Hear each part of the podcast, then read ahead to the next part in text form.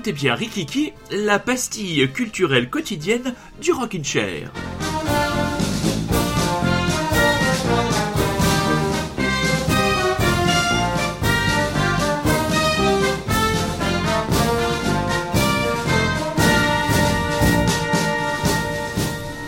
Et voilà, nous sommes déjà lundi. Alors qu'est-ce que ça change quand on est comme votre serviteur en confinement et qu'on ne travaille pas? Bah absolument rien. J'adore toujours la même tenue de sportif non sportif. Aka euh, pantalon de jogging, grosses chaussettes et t-shirt. As-tu une tenue particulière quand tu es en télétravail, mon cher ami bordelais?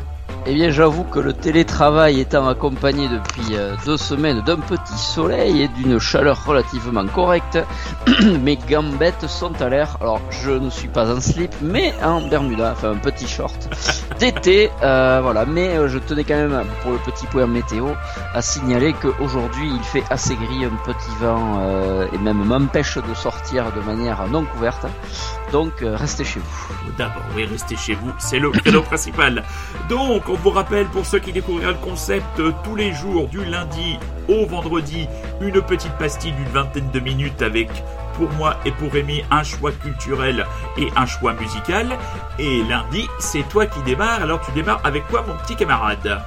Eh bien, à défaut de prendre la DeLorean euh, dans notre cher Rocking Chair, nous allons prendre le train Manu aujourd'hui avec une euh, série de BD euh, slash film slash bientôt série qui s'appelle donc le Transpersonnage. Est-ce que tu connais? Ah ben moi je connais parfaitement le film. Euh, je n'ai jamais eu le plaisir de lire la bande dessinée et je suis très surpris d'apprendre qu'il va y avoir une série. Voilà. Et eh bien figure-toi que c'est en préparant ce mini dossier que j'ai appris aussi qu'il allait y avoir une série dont euh, Bong Joon-ho, donc le réalisateur de, du super film de 2013, euh, va être producteur, pas, il va, sera pas réalisateur mais producteur. D'accord. Je reviendrai un peu plus tard sur la série parce que à la base, comme on vient de le dire, Transpersonnage c'est une BD et c'est une BD française, figure-toi. Tout à fait. début des années 80 que je te recommande hein, chaudement. Euh, si tu n'as jamais mis la main dessus, elle est trouvable un peu partout. Oui, oui. Chez Casterman de mémoire. Oui, tout à fait. Euh, alors, initialement, c'était. Je vais faire un petit historique quand même, histoire de moins de conneries que la fois dernière où j'avais dit une énormité sur David Bowie. Mais c'est pas grave, vu que je l'ai coupé au montage. Oh Oui, parce eh qu'il triche, il triche, il coupe les choses au euh, montage. Transpersonnage, qu'est-ce que c'est pour ceux qui ne connaissent pas? Eh bien, c'est une BD euh, post-apocalyptique. C'est-à-dire qu'en gros, le concept, c'est que sur la Terre, euh, c'est la merde. On est en 2031, il y a une énorme période de glaciation, période glaciaire. Et euh, sur cette terre, il y a un train, un train euh, qui regroupe un petit peu une partie de la société.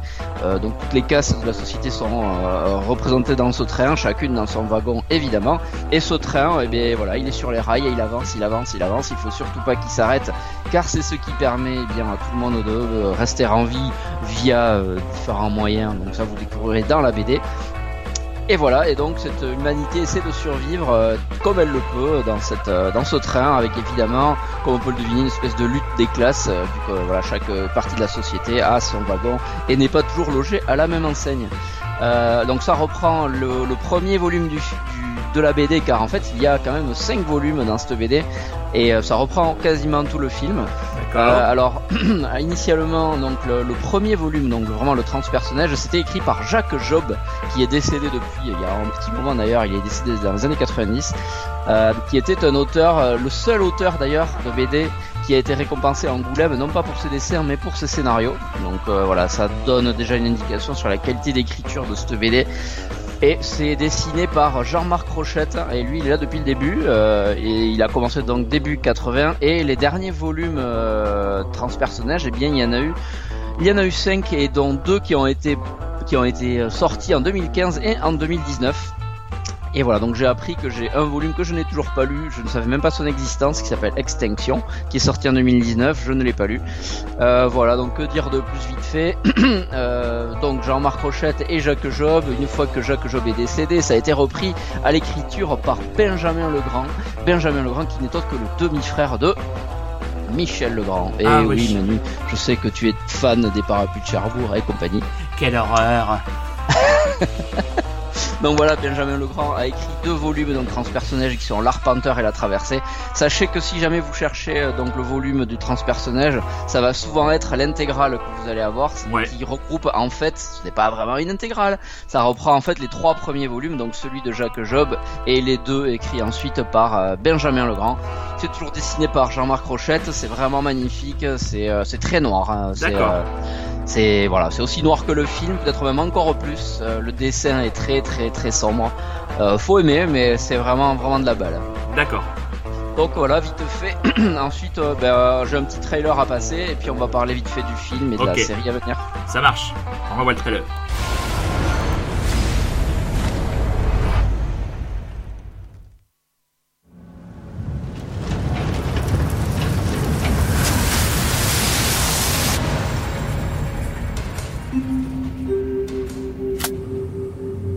All passengers.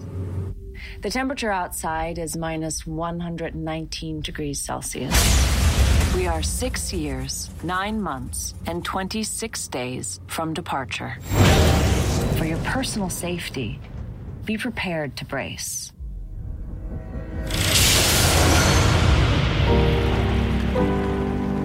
Snowpiercer is all that's left of the world.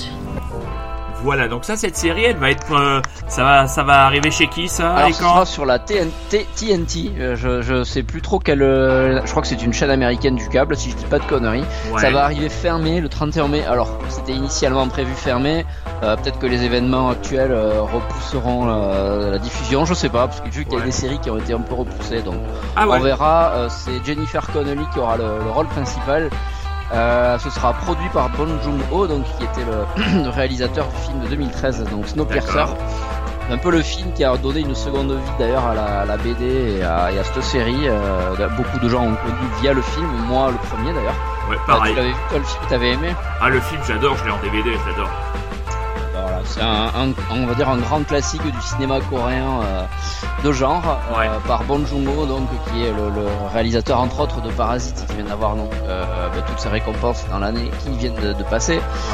Qui a aussi fait Mother, Memories of Murder The Host et Okja. En gros il a fait que des trucs que des cartons enfin que des films excellents pour moi en tout cas euh, voilà, c'est un film avec Chris Evans, John Hurt, Ed Harris et Tita Swinton, ainsi que des, des, acteurs coréens que je ne connais pas.